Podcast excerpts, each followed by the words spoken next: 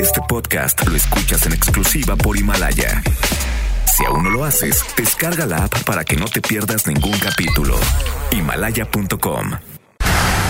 MBS Noticias Jalisco comienza. Acompaña al periodista Víctor Magaña y entérate al momento de lo que pasa en Jalisco. Las portadas del día. El informador.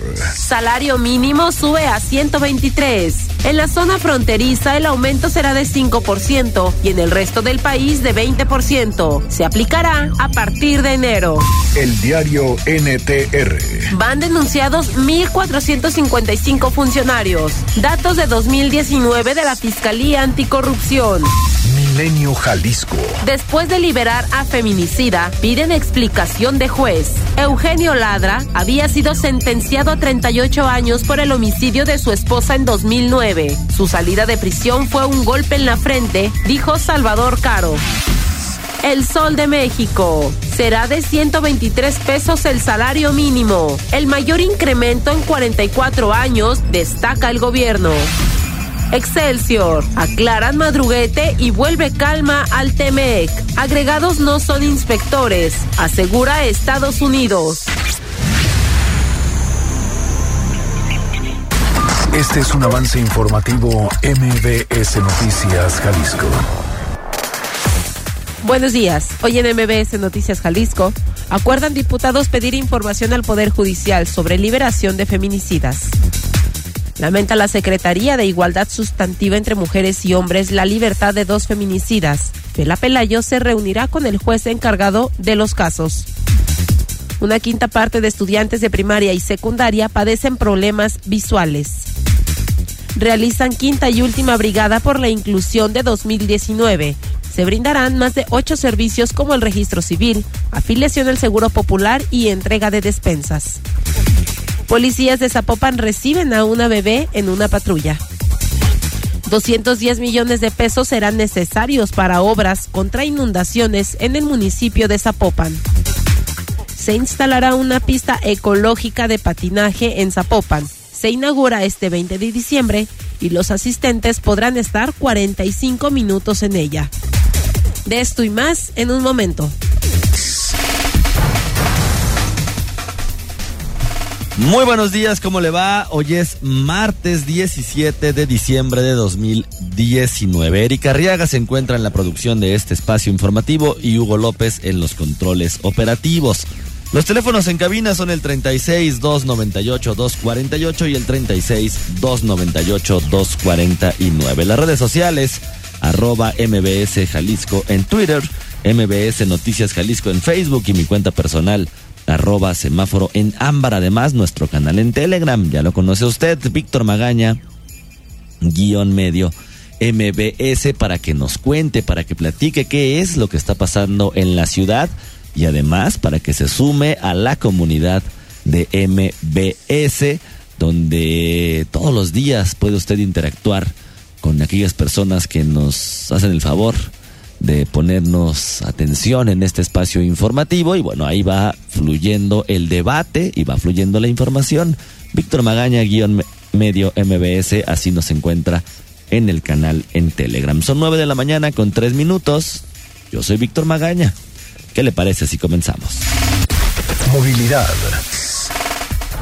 Bueno, la ciudad, ¿cómo amanece el día de hoy? Hay un choque en Tlaquepaque, en la colonia Salvador Portillo López, libre a Zapotlanejo y Avenida Tonalá para que tome sus precauciones. Un motociclista lesionado en Tlajomulco.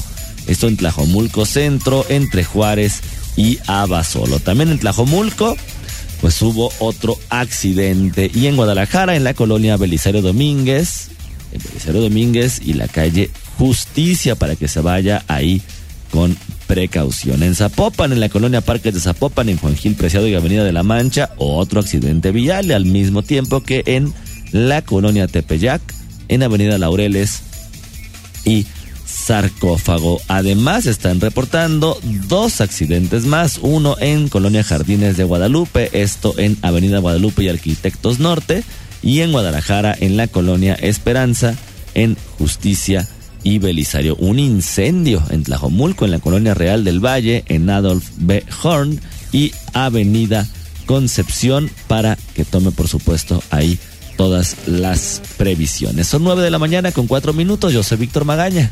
¿Qué le parece si comenzamos? Seguridad.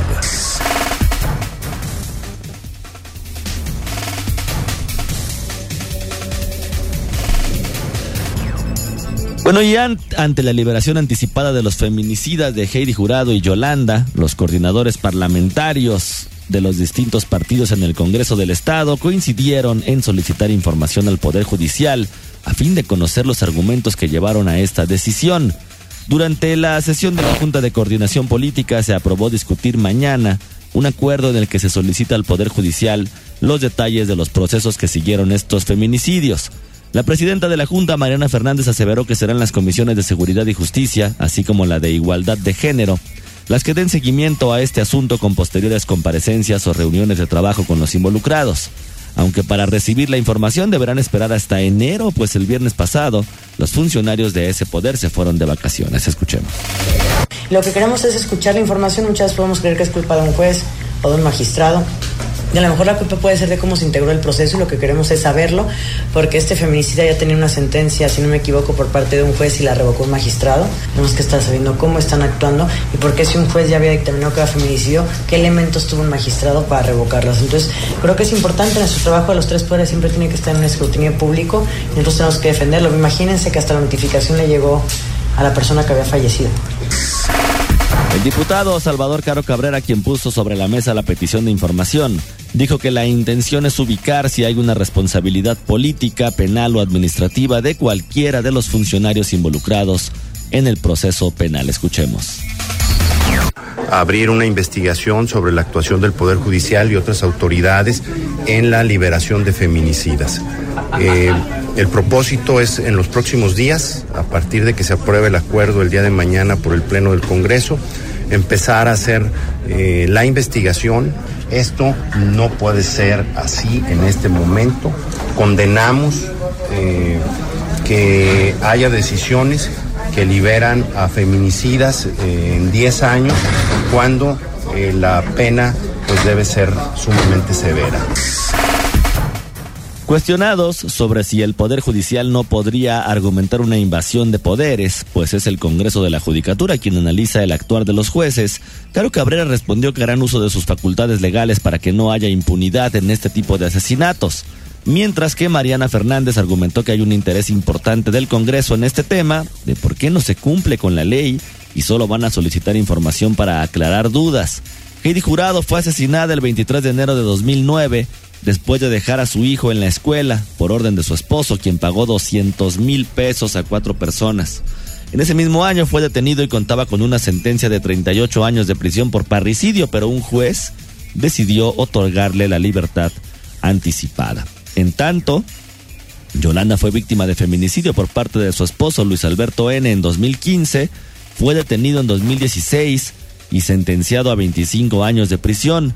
Solo tres años después de estar en, en la cárcel, también fue dejado en libertad el jueves pasado. El Comité de América Latina y el Caribe para la Defensa de los Derechos de las Mujeres expresó en un comunicado que la sexta sala, en la ponencia del magistrado Federico Hernández Corona, decidió dejarlo en libertad, a pesar de ser un feminicida confeso. Aseguró que esto deja en una situación de inseguridad a la familia de Yolanda y a sus hijos, y ya exigieron una investigación a los magistrados y medidas cautelares para proteger a los familiares. Bueno, y luego justamente de la libertad de estas dos personas, Fela Pelayo se va a reunir con el juez encargado de los casos. Erika Arriaga, ¿cómo estás? Buenos días. Buen día, Víctor. Buen día, la auditoría. Así es, luego de que hace un par de días fueran liberados dos feminicidas, la titular de la Secretaría de Igualdad Sustantiva entre Mujeres y Hombres, Fela Pelayo, rechazó la decisión del juez encargado de permitir la libertad de estos sujetos. La funcionaria explicó que aún hace falta más trabajo de perspectiva de género en el Poder Judicial sobre todo en dichos casos que dejan mucho que pensar porque han dejado fuera dos asesinos de mujeres. Escuchemos a la funcionaria. Eh, yo lo he mencionado en anteriores ocasiones, que así como hemos reconocido el trabajo que ha hecho el Poder Judicial en torno a eh, la liberación de algunas mujeres que han sido privadas de su libertad, al eh, juzgarlas con perspectiva de género una vez estando dentro, también rechazamos cualquier acto que vaya en contra de los procesos de acceso a la justicia de las mujeres. Hoy el dejar a dos feminicidas en una semana, pues nos parece que no es el mensaje que estamos buscando, por lo menos no parte del gobierno del Estado de Jalisco, y rechazamos eh, esta situación. Explicó que en uno de los casos se le otorgó el perdón al culpable por parte de un familiar, o sea, su hijo. Sin embargo, la funcionaria considera que no es motivo suficiente, sobre todo porque no había cumplido los años a los que fue sentenciado.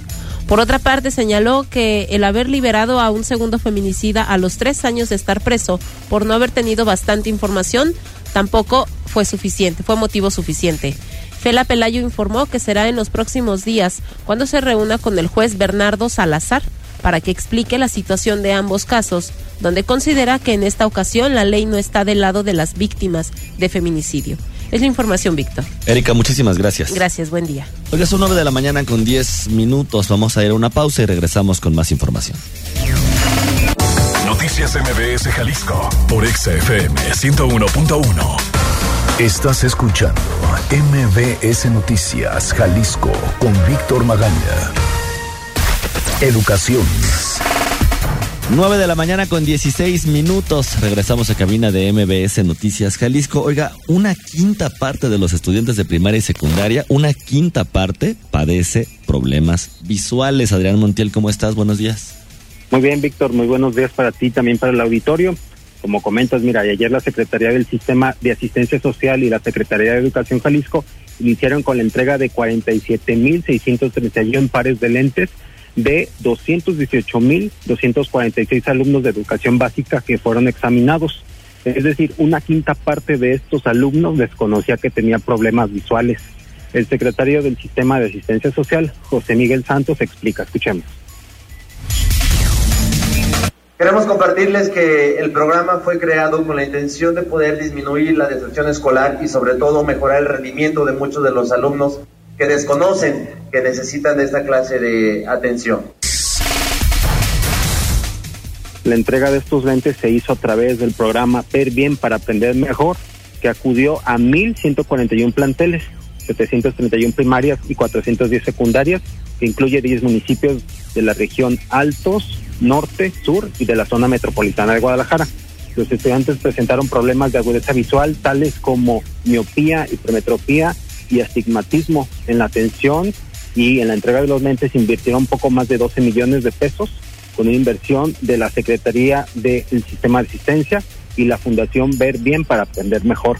La entrega se hizo en la secundaria técnica 45 ubicada en la colonia Arboledas del municipio de Zapopan, la misma secundaria donde estudió el gobernador Enrique Alfaro Ramírez. Ahí transmitió un mensaje a los estudiantes sobre su trabajo político. Escuchemos. No hay cambios mágicos, no hay posibilidad alguna de pensar en que cambiar de color o cambiar de partidos o cambiar de proyecto político genera cambios en automático. El único cambio que perdura, el único cambio que vale la pena impulsar es el cambio que surge desde la sociedad, no desde los políticos, desde abajo, desde la gente. Eh, por último, Víctor eh, destacó que ante el cambio en Jalisco, bueno, llegó después de un proceso de transición que ocurrió mientras gobernaban los peores, así dijo, y luego los malos, que fue el bipartidismo que se pues disputó el poder del PRI y del PAN. Pues hasta aquí el reporte, Víctor. Adrián, muchísimas gracias. Muy buen día, muchas Muy gracias. buenos días también para ti. La ciudad. Bueno, con una inversión de 700 mil pesos, la Coordinación Estratégica de Desarrollo Social y el Sistema DIF Jalisco llevaron a cabo durante todo 2019 las Brigadas por la Inclusión. Esto con el objetivo de atender las necesidades de los pueblos originarios que sufren discriminación, despojos, así como la falta de reconocimiento de sus derechos. La coordinadora estatal Ana Bárbara Casillas explicó que durante estas brigadas se brindan más de ocho servicios, como lo es el registro civil, la afiliación al Seguro Popular, entregas de despensas y cobijas, entre otros. Escuchemos.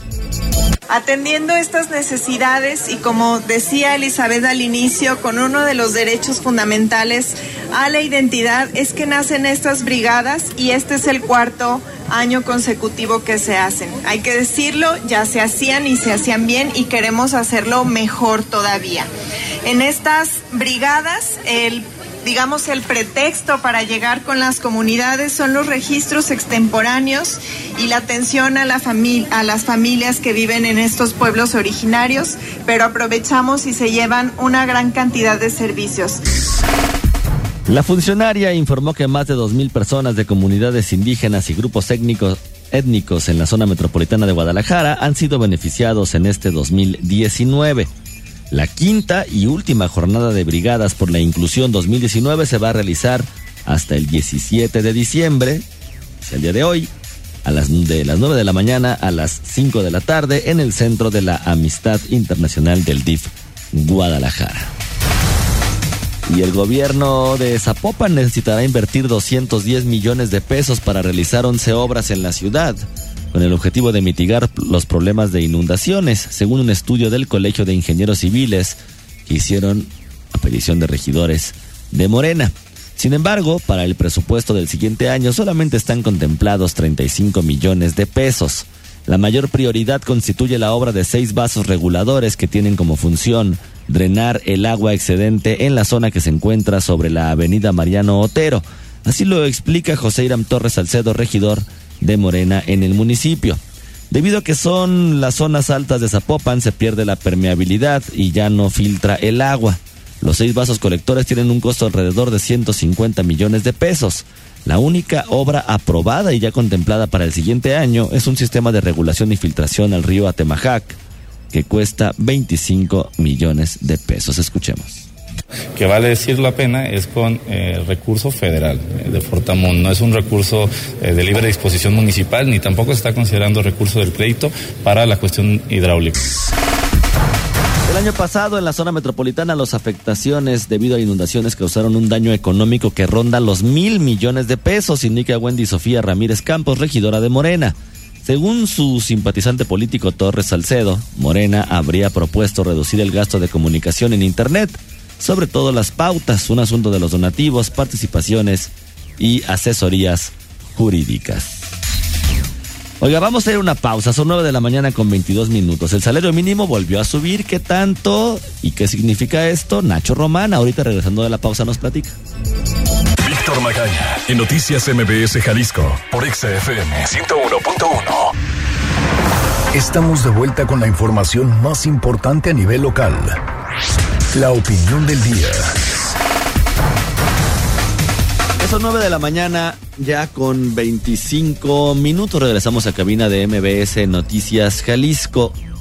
A partir de enero de 2020, a partir de enero ya de este próximo año, el salario mínimo va a tener un incremento otra vez de un 5% en la frontera, en la zona libre, y de un 20% aproximadamente en el resto del país. ¿Qué es lo que significa esto, el segundo aumento que se da en esta administración? Ignacio Román, ¿cómo estás? Buenos días. ¿Qué tal? Muy buenos días, Víctor. ¿Cómo estás? Pues sí, es un aumento muy, muy importante. Y qué bueno que hablas de lo del 5%. Llevamos cuatro años en que se generó un esquema un tanto extraño para el incremento de los salarios mínimos en México y que es generar un incremento porcentual relativamente similar al de la inflación, en este caso un poco mayor, 5%, pero adicionalmente generar otro aumento no en porcentaje, sino en un monto específico de pesos para los salarios mínimos generales. ¿Qué es lo que eso implica?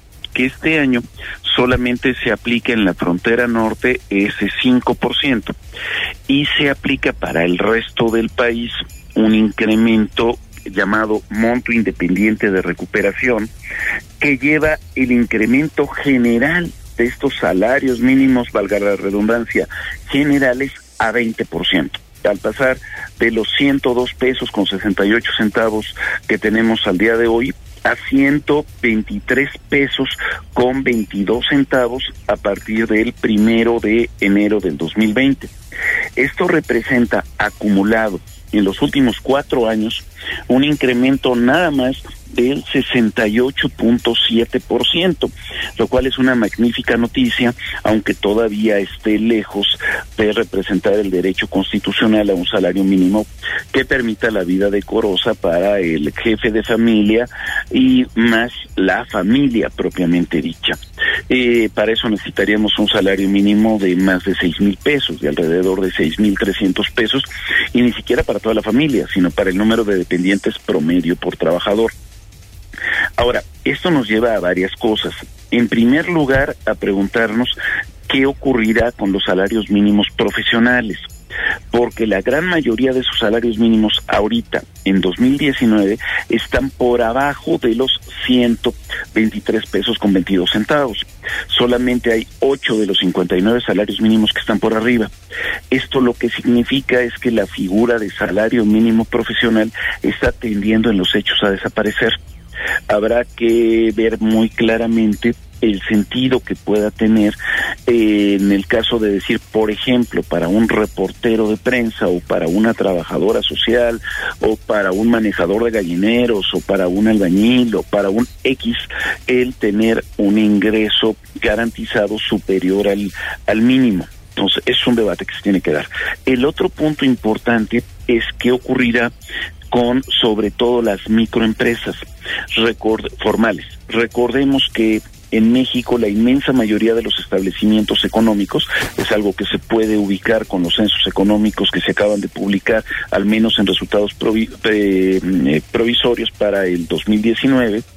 Eh, la gran mayoría de las unidades económicas tienen cuando mucho dos trabajadores y la gran mayoría de los empleadores de esas unidades económicas también tienen ingresos bajos.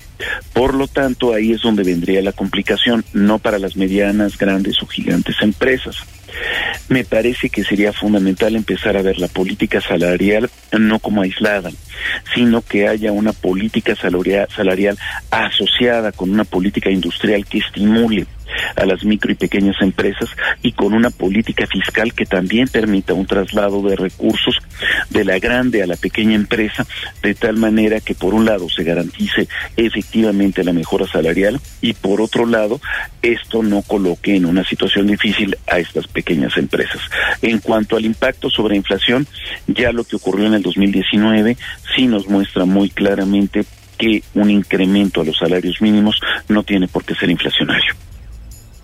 Oye, Nacho, pues se, aumenta el, salario mínimo y tal, como con, todos estos puntos que tú señalas.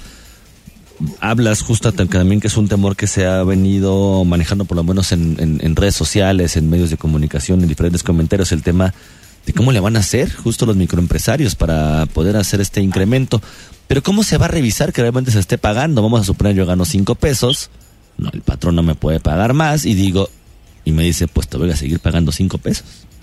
Ahí es donde es tan importante en la formalidad la lógica del seguro social, el darle, digamos, más dientes o más garras al seguro social, en términos no solamente de inspecciones, sino de una regulación permanente del pago del trabajador.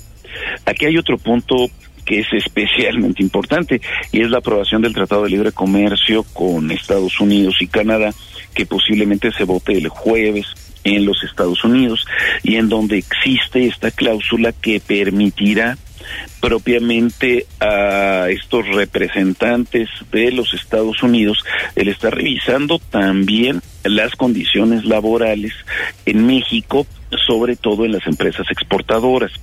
Dicho en otras palabras, hay otro punto en donde sí puede haber una presión para que los trabajadores puedan demandar mejores condiciones. Y hay que agregar el más importante de todos, que es la modificación a la Ley Federal del Trabajo y la mucho mayor facilidad de afiliación sindical, de, de multisindicalización, de transparencia, de rendición de cuenta de los sindicatos eh, a partir de esta reforma de mayo del 2019. Si efectivamente eh, empieza a haber entre los trabajadores una mayor conciencia de respeto de sus derechos y de sus condiciones laborales, esto puede ser un cambio verdaderamente mayor en México. Que no solamente hablamos del salario como tal, sino de la precarización de, de seguro, de prestaciones, de todo lo que tendría que conllevar un, un trabajo formal.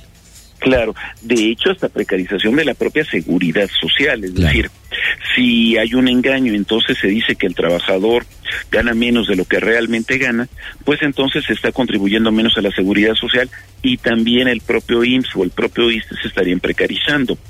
Eh, en otras palabras, el que realmente haya una cultura de honestidad, de transparencia, de rendición de cuentas, no solo del gobierno, sino en este caso de las empresas, con respecto al pago de los trabajadores, se convierte en un elemento esencial de supervivencia de la seguridad social, tanto en lo que es la parte de atención médica como lo que es en la parte de pago de Oye, Nacho, ya probando que te tengo, a- abusando más bien que te tengo en la línea telefónica, te quería preguntar también sobre el tema, justo el tema laboral, de los inspectores que se ha estado pensionando muchísimo ahí en el, en el TEMEC. Los inspectores son inspectores, qué es lo que están buscando, qué se planea y finalmente qué va a pasar. Mira, las cinco personas que han sido, digamos, establecidas en la lógica del tratado para que estén en la embajada, estos agregados laborales, eh, en mi opinión, sí representan una injerencia de los Estados Unidos sobre México.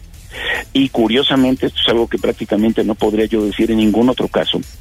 Qué bueno. Es decir, y qué bueno, ¿por qué? Porque no es que sea una presión por parte de las grandes empresas norteamericanas, y yo diría ni siquiera del gobierno norteamericano, sino fundamentalmente de los sindicatos en los Estados Unidos como condición para presionar a que los demócratas aprueben propiamente el tratado. Y digo, qué bueno, ¿por qué? Porque lo que están haciendo en Estados Unidos es decir, en México está habiendo una competencia desleal porque están produciendo más barato que nosotros a costa de las malas condiciones de los trabajadores mexicanos. Lo que muchas veces en México eh, nos eh, estábamos quejando, sobre todo en la industria del calzado, sobre China hace muchos años, porque ahorita eh, los chinos están en mejores condiciones que nosotros. Eh, eso mismo se quejan los Estados Unidos sobre México. Entonces, ¿qué es lo que están planteando? Que en la lógica de libre comercio haya una hay un registro, hay una vigilancia de que efectivamente se cumplen normas de trabajo adecuadas. Y por eso es por lo que se está nombrando estos agregados laborales, que no es que sean nada más cinco personas, sino que sería una capacidad que tendrían de intervención en México con mexicanos para vigilar que la propia legislación mexicana ojo, no la legislación norteamericana, la legislación de nosotros efectivamente se cumpla. Y eso me parece que francamente es bueno, venga de donde venga. Oye, porque eso finalmente nos daría entonces un poco más de certeza jurídica de que nos están pagando lo justo. Sí, yo creo que se necesita eso. Es decir, ha habido muchísimas, eh, digamos, lógicas de apoyo a gobiernos anteriores en términos de que se facilite la integración con Estados Unidos, en términos de reglas de inversión, en términos de regla de comercio, en términos de reconocimiento de propiedad intelectual, en términos de patentes, en términos de muchísimas cosas, pero lo que siempre se decía, no, pues eso sí déjenoslos a nosotros, es las condiciones laborales. Ya es hora de que efectivamente las condiciones laborales que se dice que debe de haber en México, efectivamente las haya. Ya, Ignacio Román, como siempre te agradezco muchísimo tu tiempo y la colaboración. Nos escuchamos la próxima semana. Es un gusto, Víctor. Hasta luego. Hasta luego, perdón. Ya no nos escuchamos hasta regresando de vacaciones, pero nos vamos a escuchar. Digo, por cierto, el informador publica el día de hoy que el gobernador de Jalisco, Enrique Alfaro, señaló que luego del hallazgo de 50 cuerpos con una fosa en el mirador Tlajomulco, los cadáveres van a seguir apareciendo en la entidad, pues dice, de manera justificada, o justificándose, como usted lo quiera ver, se continúa con la búsqueda de desaparecidos. Estamos buscando y van a seguir apareciendo, tenemos el compromiso de buscar a los desaparecidos. Además, pese a que solo 83 de los 249 cuerpos localizados en el año, es decir, uno de cada tres, han sido identificados y devuelto a sus familiares, según la Fiscalía del Estado, el gobernador dijo que prácticamente todos los cuerpos encontrados en las fosas tienen denuncia de desaparición. Otra vez, los datos distintos, los datos que trae el gobernador del Estado, Enrique Alfaro Ramírez, contra los datos que trae sus instituciones públicas, en este caso la Fiscalía Estatal, pues hay otra vez una contradicción de cifras entre el gobernador y entre la Fiscalía.